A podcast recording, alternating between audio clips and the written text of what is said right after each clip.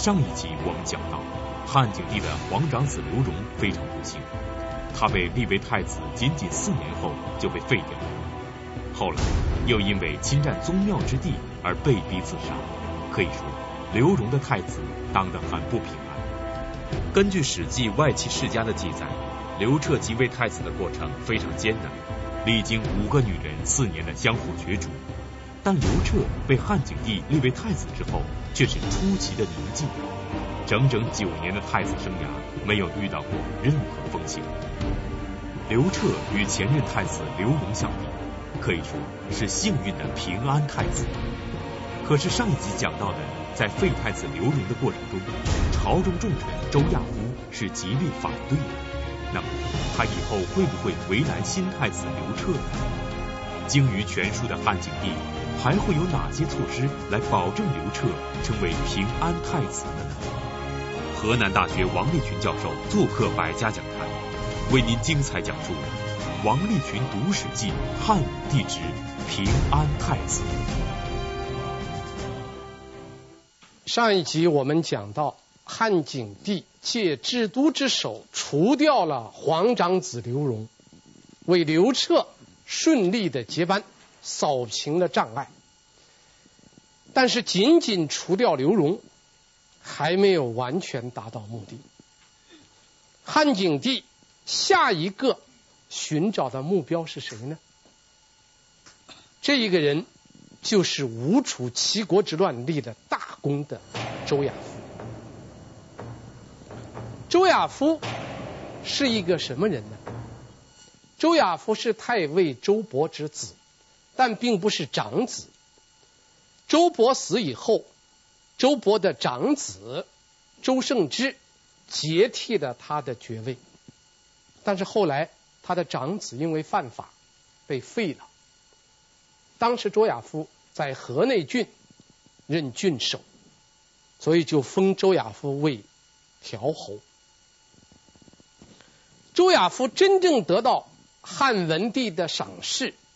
是因为有一个突发事件，这个事件呢是在文帝朝的时候，曾经有过一次匈奴大举入侵的事情。匈奴的入侵直接威胁到京城长安的安全，所以汉文帝就派了三支军队，分别在灞上、蓟门、细柳。三处驻军，这三处呢，这个大致的位置都是在现在的西安和咸阳的附近。其中，周亚夫是细柳营的主帅。汉文帝为了慰劳这三处的军队，他亲自到三处军营中间去慰问。到了坝上，到了蓟门。这两处军营，汉文帝就轻而易举的进去了，而且呢，主帅都亲自出来相迎，汉文帝也感到很高兴。然后，最后汉文帝的慰劳部队，这个慰劳这个大军的，走到周亚夫的细柳营，出现问题了。汉文帝的先头人员到了细柳营门口以后，看见这个细柳营啊。和前面灞上机门完全不同。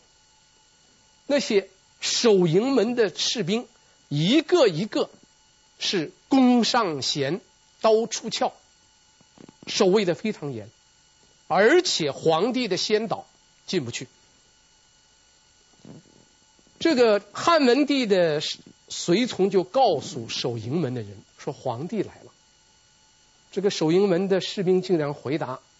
说我们军营中间只知道将军的命令，不知道皇上的命令，就被挡住了。后来汉文帝来到跟前，也进不去，只好派人拿着皇帝的这个节信，就是拿着皇帝的信物，说明皇帝亲自来劳军。这样，周亚夫才下令打开营门，让皇帝进来，而且。汉文帝进了营门以后，守营门的军士就告诉他们说：“军营之中不能够快速骑马，就是不能狂奔。这汉文帝没有办法，他的随从啊都勒着马缰，按步徐行，就慢慢的走。到了大帐之中，周亚夫是一身戎装啊，拜见汉文帝，说戎装在身，我不能行跪拜礼。这个汉文帝慰劳了一番，出来以后，文帝周围的人都对周亚夫的行为很不理解，汉文帝却对周亚夫的行为大加赞赏。霸上和蓟门的守军和周亚夫的细柳营相比的话，那个霸上跟蓟门简直就是儿戏，那个一次偷袭就可以成功。但是周亚夫的军营，谁来偷袭都无法。所以从此以后，周亚夫大得汉文帝的欣赏。所以汉文帝临死之前，给他的儿子汉景帝有一个交代，说如果国家有急事可以任用周亚夫。这文帝死了，景帝继位。景帝继位以后，景帝三年不是遇到了吴楚七国叛乱吗？周亚夫就立了大功了。所以周亚夫就是这样得到了文景两代皇帝的器重。细柳营的故事说明，周亚夫不愧为一代名将。结果是他这种治军严谨、恪于职守的大将风范，赢得了文景两朝皇帝的器重，并始终得到朝廷的重用。但是在景帝朝发生的三件重大人事安排上，周亚夫一次又一次表现出了他的严谨与倔强，奏出了君臣之间的不和谐音符。那么在这三件事上，周亚夫的所作所为有道理吗？汉景帝又是如何处理与这位重臣的关系呢？司马迁在《史记》中是如何记载这一事件的？广告之后继续讲述。您现在收看的是《百家讲坛》栏目。辛苦了，今天我请大伙儿喝酒，喝好酒，上来！珍藏史教，承代天下，中国口子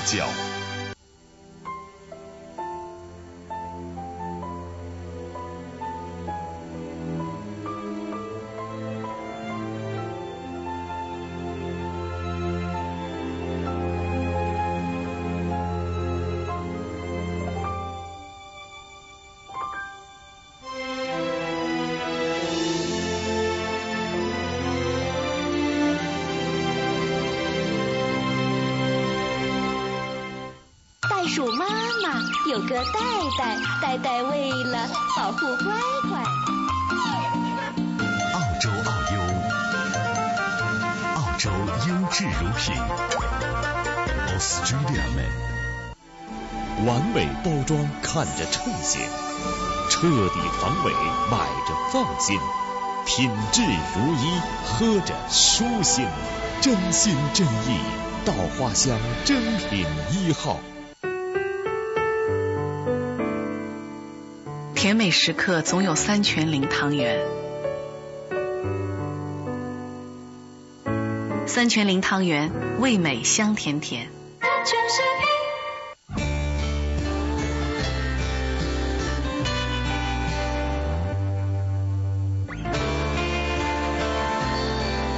情系今生，我心永恒。周大生珠宝。一统天下酒业提示您，接下来继续收看《百家讲坛》。商者如水，淡定自若，举手间气度彰显。一统天下，盛世中国，经典商务用酒。一座陵寝记载着一段衰败的历史，一座陵寝传承着一个神秘的故事。西太后慈禧的陵寝为什么会建在咸丰帝陵的东边？已经修缮的慈禧陵为什么要拆除重建？传说慈禧陵的修建无比奢华，它真的超过了历代帝王的陵墓吗？请东陵文物管理处赵英健为您讲述慈禧陵寝建造之谜。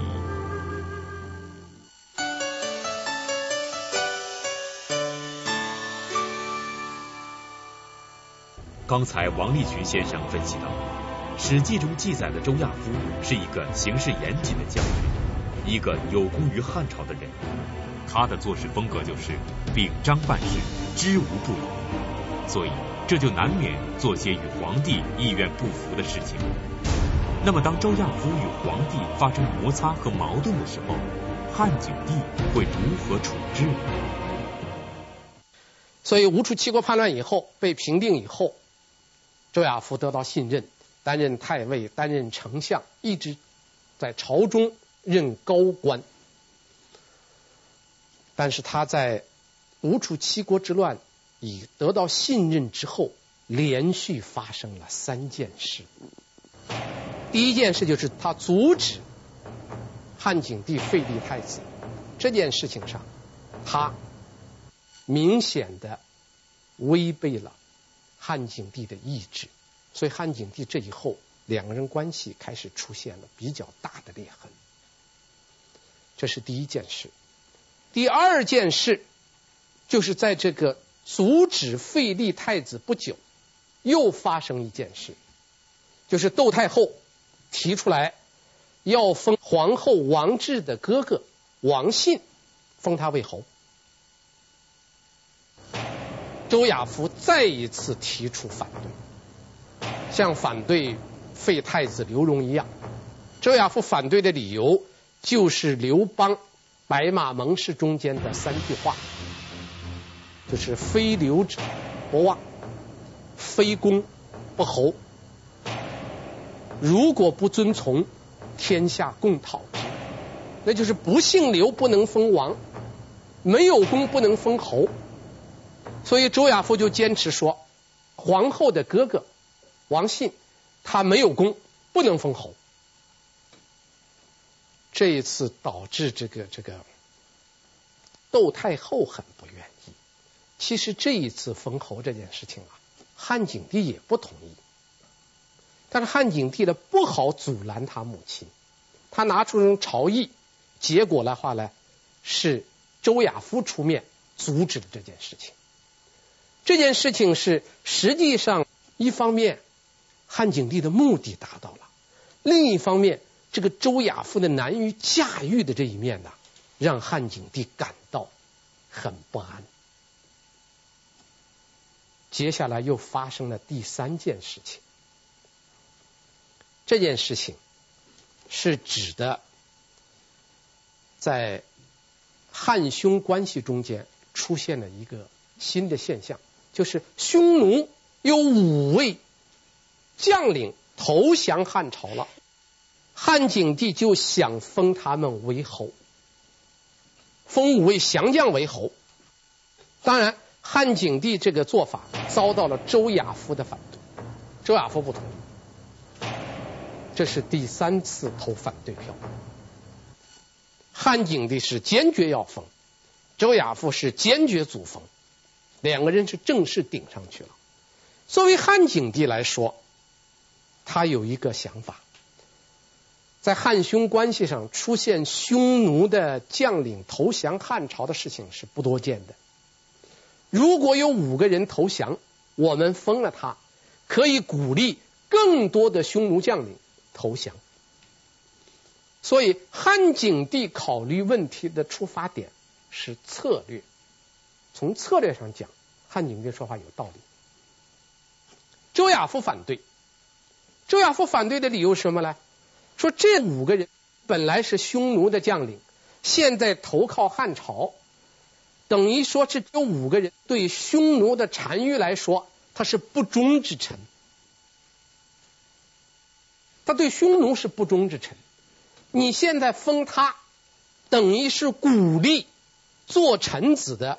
不要忠于自己的主子，所以周亚夫反对。周亚夫这个反对呢，他是从道德立场上来看，讲的也对呀。你在一个封建社会中间，如果你不鼓励臣子忠于国君，你鼓励那些投降的人，那么岂不是天下乱臣贼子就成了一片了吗？周亚夫讲的有他的道理。周亚夫是从整个。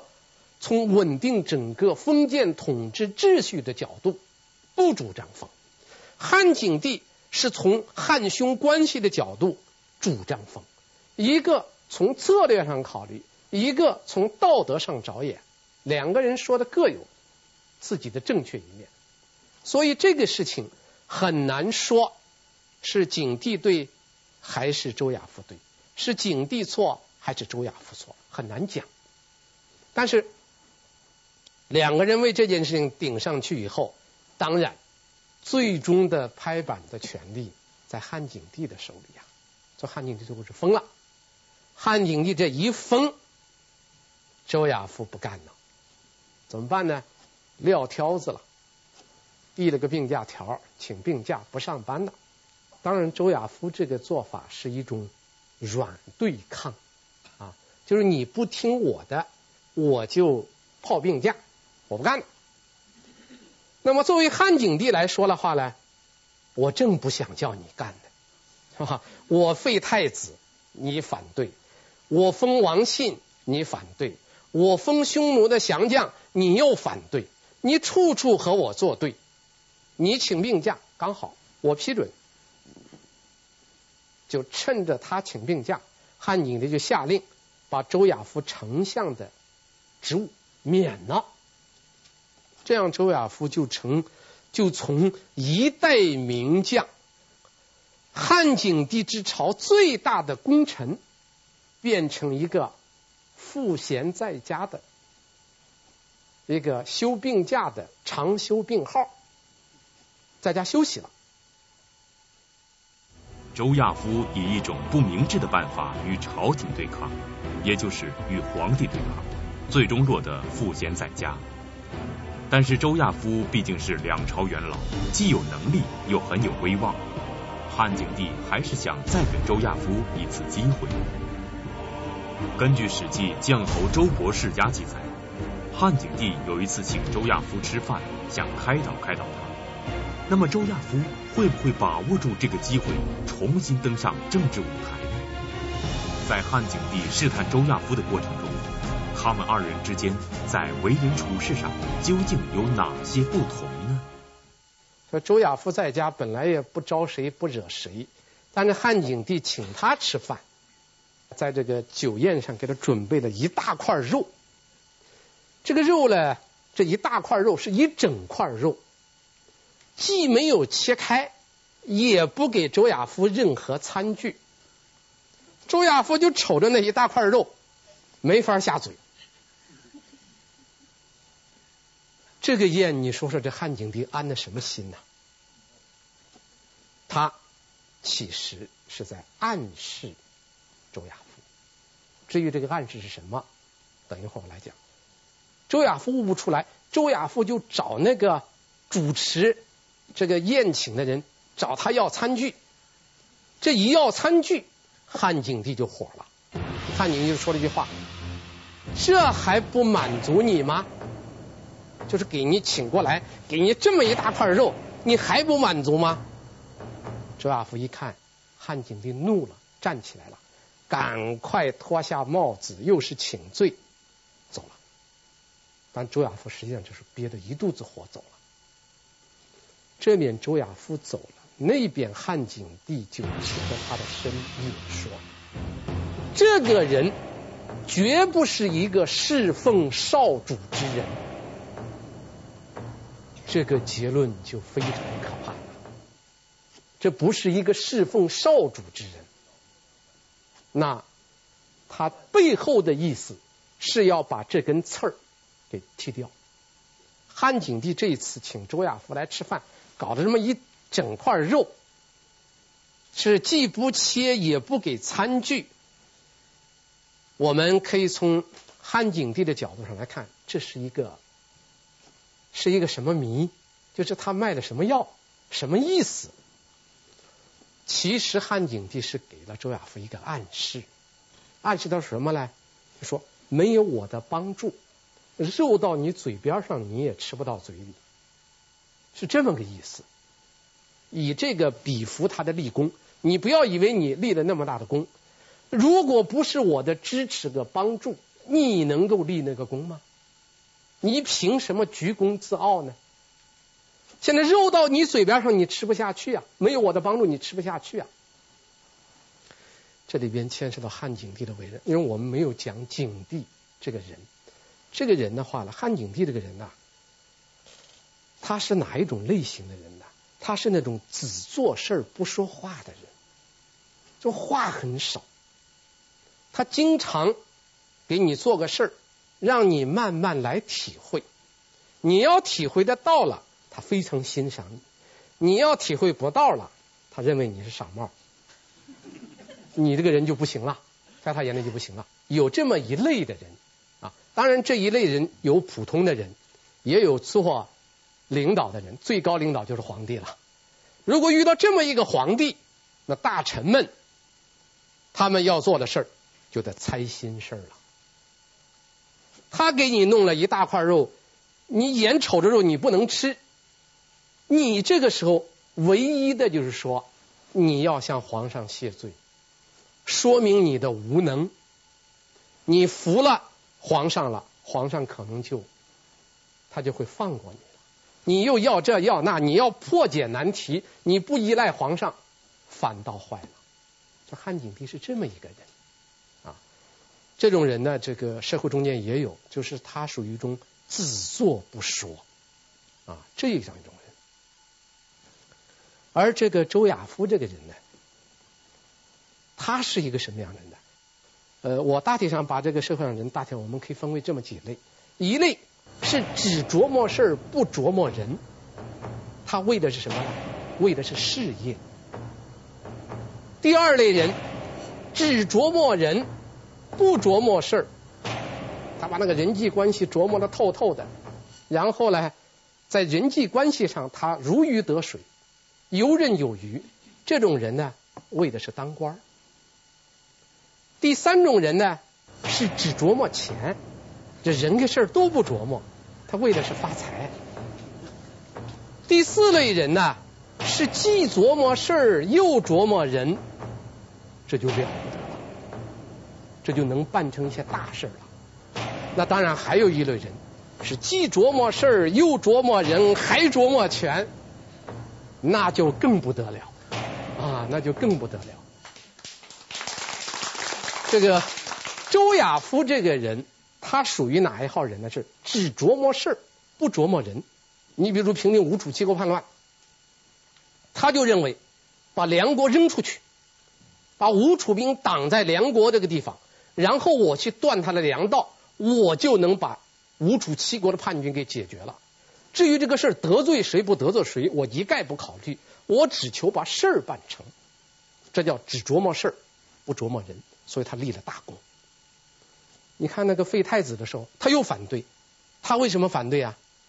他又是只琢磨事儿，不琢磨人，因为太子是天下之根本，不能够轻易的废给立呀。如果没有大过，你不能废，他反对，要封。皇后的哥哥为侯，他又反对，说这个人他的难于驾驭在什么地方呢？就是周亚夫是有一个价值体系，就是他处理事情，他办事情有自己的原则，有自己的一整套的价值评估体系。这个事儿该怎么办，不该怎么办，他是这样一个人。这样的人往往他有自己的主见。他是能臣，但是这种人也往往最不得皇上的喜欢。看来，在汉景帝的饭桌上，周亚夫还是没有能够通过汉景帝的考察。最终，汉景帝上纲上线，认为周亚夫很可能就是新任太子刘彻的绊脚石。这无疑使得周亚夫陷入了危险境地。可是过了不久。周亚夫的儿子不谨慎的一件小事，又给周亚夫的困境火上浇油。那么，这究竟是一件什么事呢？这件事会给周亚夫带来什么后果呢？所以，果然最后出了这么一件事情。好了，周亚夫的儿子给他买了五百套这个铠甲，买的时候呢，是在国家的制造这个铠甲的仓库里买的，这个买是犯法的。因为你在汉代，你私人不能购买这种军械。当然，周亚夫的儿子买这个东西呢，是为他的爹做殉葬准备的。周亚夫生前是大将军，是太尉啊。万一周亚夫去世以后，用什么东西作为陪葬品呢？就用这五百副铠甲。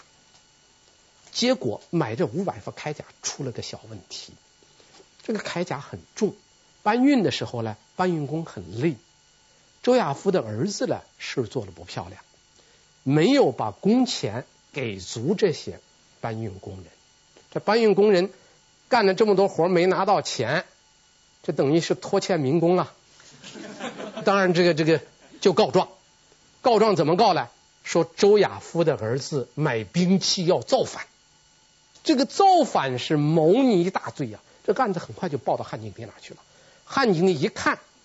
周亚夫的儿子又牵扯到周亚夫，好了，这机会全来了，立即批转，叫查办，然后这个批转的是在廷尉府啊，这个廷尉府的人呢就去周亚夫家里边，拿着这个文书、法律条文去咨询，叫周亚夫一条一条的就做笔录了。周亚夫是何等人呐、他是指挥百万大军的上将啊，怎么能够面对这样的刀笔之力的？周亚夫拒绝回答，一个字都不答。这个派去的这个小小四文书官呢，碰了一鼻子灰，回去就上报了。这一上报，汉景帝就骂人了。史书记载汉景帝骂的只有这一次。汉景帝骂了一句话啊：“吾不用也。”就是我再也不用去询问你了，直接把周亚夫投到监狱里去。这样一代名将周亚夫，这个只琢磨事不琢磨人的大将军，就进了牢。周亚夫进到监狱里以后，当然他不会受这个狱律的这种侮辱，所以周亚夫就绝食五日，吐血而死。这样。一代名将就被汉景帝逼死了。换句话说，汉景帝不但除掉了废太子刘荣，而且把什么反对废太子刘荣最得力的一个功臣周亚夫也除掉了。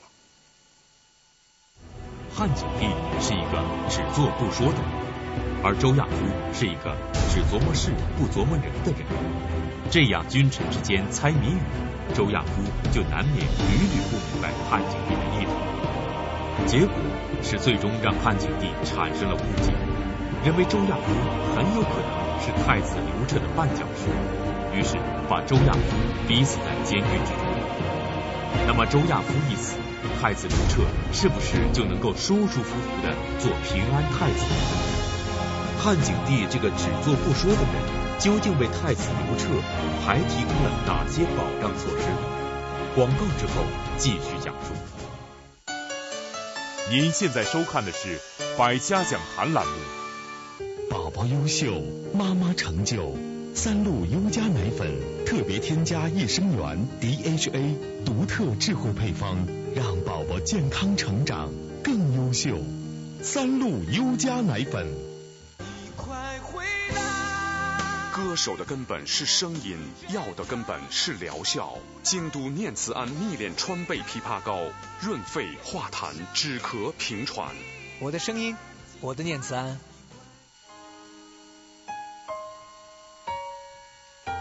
教育伴随终生，科学改变生活，文化。影响世界，媒体提升我们的价值。中央电视台科教频道广告，上海中视国际广告有限公司独家代理。听 MP 三，普通电池不耐用，投入就像无底洞。南孚电池底部有聚能环，锁住六倍电量，六倍耐用才是经营之选。南孚电池。品味生活，从品味经典牛奶开始，来自大自然的恩宠，天生尊贵，经典品味。教育伴随终生，科学改变生活，文化影响世界。中央电视台科教频道广告，上海中视国际广告有限公司独家代理。一部史家绝唱，一曲无韵离骚。它是二十四史之首，它是一部百科全书，记录了中华民族近三千年的历史画卷。二零零七年，王立群，一位研读《史记》四十年的学者。将从一代帝王汉武帝入手，用人物讲述历史，以故事展现人性。每周六周日带您一起读《史记》，百家讲坛倾情奉献系列节目《王立群读史记》，敬请关注。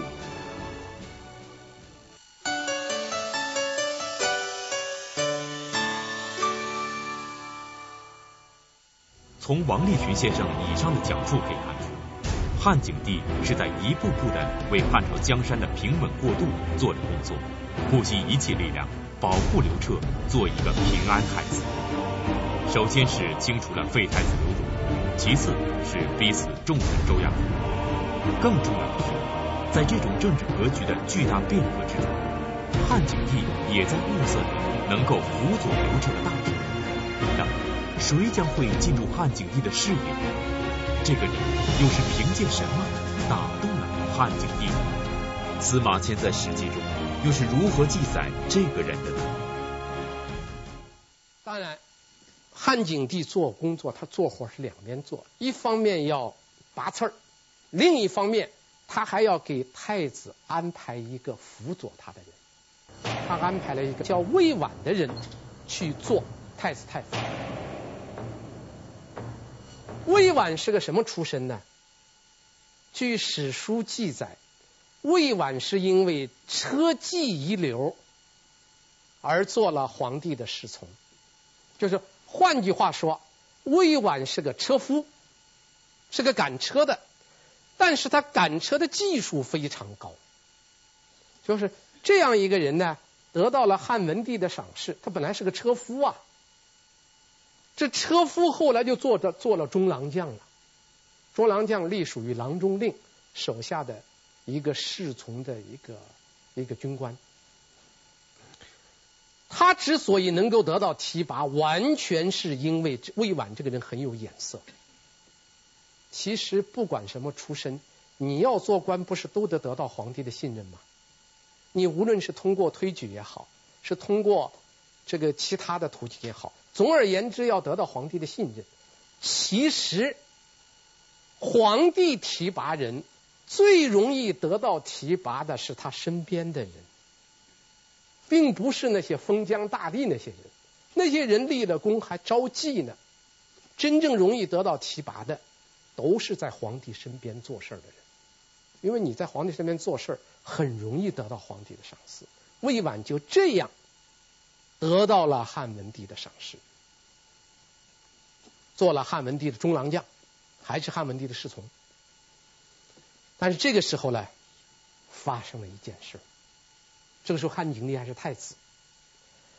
汉景帝做太子的时候呢，汉景帝以太子的身份，请他爹，就是请汉文帝身边的一些官员，到太子府中来喝酒。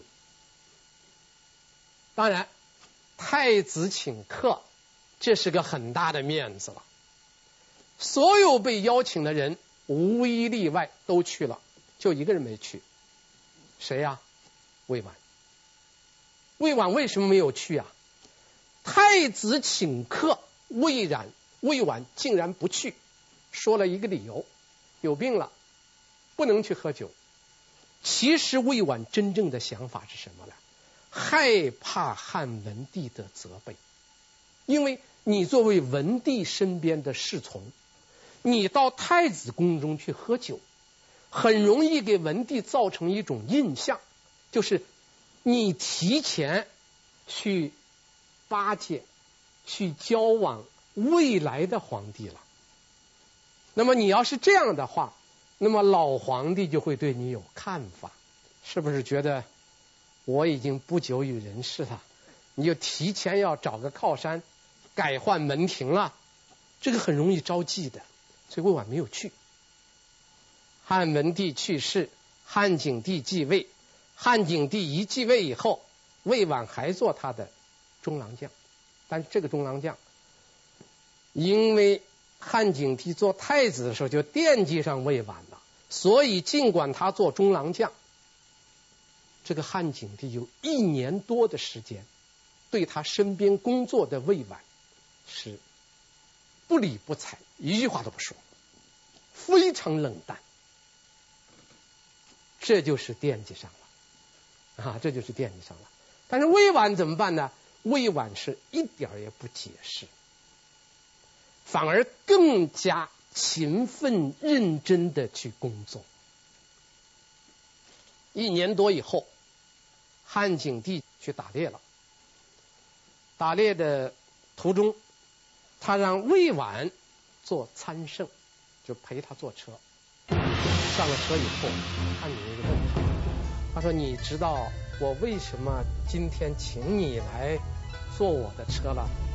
魏婉说：“我不知道。”说：“我是一个车夫，被提拔上来的人。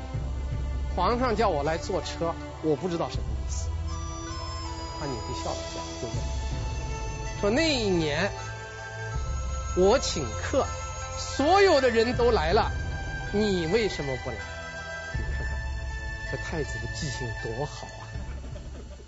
惦记上了，记住了，结果呢？魏婉没有任何解释，说死罪死罪啊！那一天我确实是病了，他还不把话点透。实际上，这是两个明白人的对话，两个人呢都是只做不说。汉景帝也是个只做不说的人，魏婉呢也是一个只做不说的。两个人这一番对话，其实是两个聪明人的相互欣赏。我欣赏他，他也欣赏我，两个人是同类人，一类人。所以魏婉呢没有说破，说我还是还是那个老理由，就是我那天确实病了，不能来。他们这个汉景帝就笑了笑。所以到临下车的时候，汉景帝说：“我赏你一把剑吧。”要赏魏婉一把剑，魏婉说：“我不敢要啊，剑是多么贵重的礼物啊！而且先皇赏给我六把剑，我都在家里放着呢。”汉景帝不相信呐、说剑是很贵重的东西，一般人拿到剑以后，要么是佩戴，要么是交换其他的东西，你竟然放到家里，动都没动。汉景帝亲自派人到魏婉家去查看。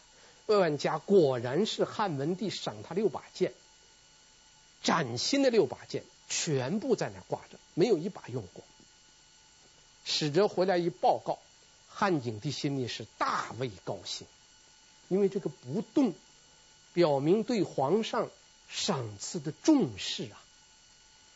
但是汉景帝什么也没有说，因为他是一个只做不说的人。这个魏婉呢，也是一个只做不说的人，他俩这个性格非常类似。魏婉其实是一个既琢磨人又琢磨事儿的人。魏婉在人情练达上远远超过周亚夫。你别看他是个车夫，这个车夫可是在人情世故上很有一套的。周亚夫尽管是太尉，是大将军。这个人情上有很多他不太了解的地方。说周亚夫被杀，而这个魏婉呢，又得到了汉景帝的赏赐。汉景帝赏识他以后，就任命魏婉做太子太傅，就是做了刘彻的这个辅导官。去辅佐刘彻，他做了几年的太子太傅以后，魏婉又被提拔担任了汉景帝朝的最后一任的丞相，还做了三年丞相。我们通过这个事儿可以知道，汉景帝是两个方面做工作，该除的一个一个的除，另一方面又派他最欣赏、最信任的魏婉去辅佐太子。那么在这样一个背景之下，太子能不太平吗？太子还能有什么不测之祸呢？所以刘彻从七岁被立为太子以后，到十六岁继位登基，这九年中间非常平静，没有发生任何变故。当然，这里边最重要的原因是汉景帝所做的工作。那么，登上皇帝宝座的刘彻，他会做些什么事情呢？他将会怎么治理这么一个庞大的国家呢？